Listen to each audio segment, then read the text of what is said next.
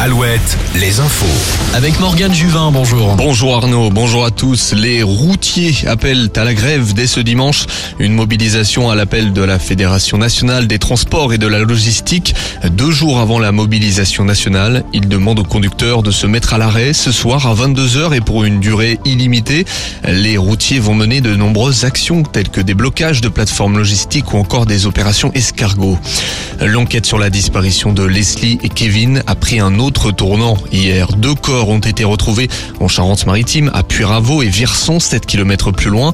Des corps retrouvés grâce aux indications du second suspect. Plusieurs médias affirment qu'il s'agit de ceux du couple recherchés depuis plus de trois mois. Des autopsies auront lieu ce dimanche et demain. Le troisième suspect a été mis en examen hier pour assassinat, enlèvement et séquestration. Le procureur de la République de Brest va s'exprimer en début de semaine. C'est potentiellement la fin de trois mois de doute et d'espoir pour les proches. La 26e journée de Ligue 1 en football. Ce dimanche, Angers se déplace à Montpellier, Brest à Strasbourg et Lorient à Lyon. Et puis ce soir, Rennes accueille Marseille à 20h45. Du volet ce dimanche dans le Grand Ouest, Nantes joue à Toulouse à 17h. Premier Grand Prix de Formule 1 cet après-midi, Grand Prix de Bahreïn. Les Normands Esteban Ocon et Pierre Gasly partiront respectivement de la cinquième et de la dernière ligne. Enfin, c'était la désillusion ce matin pour le natif de La Roche-sur-Yon, Cyril Gann.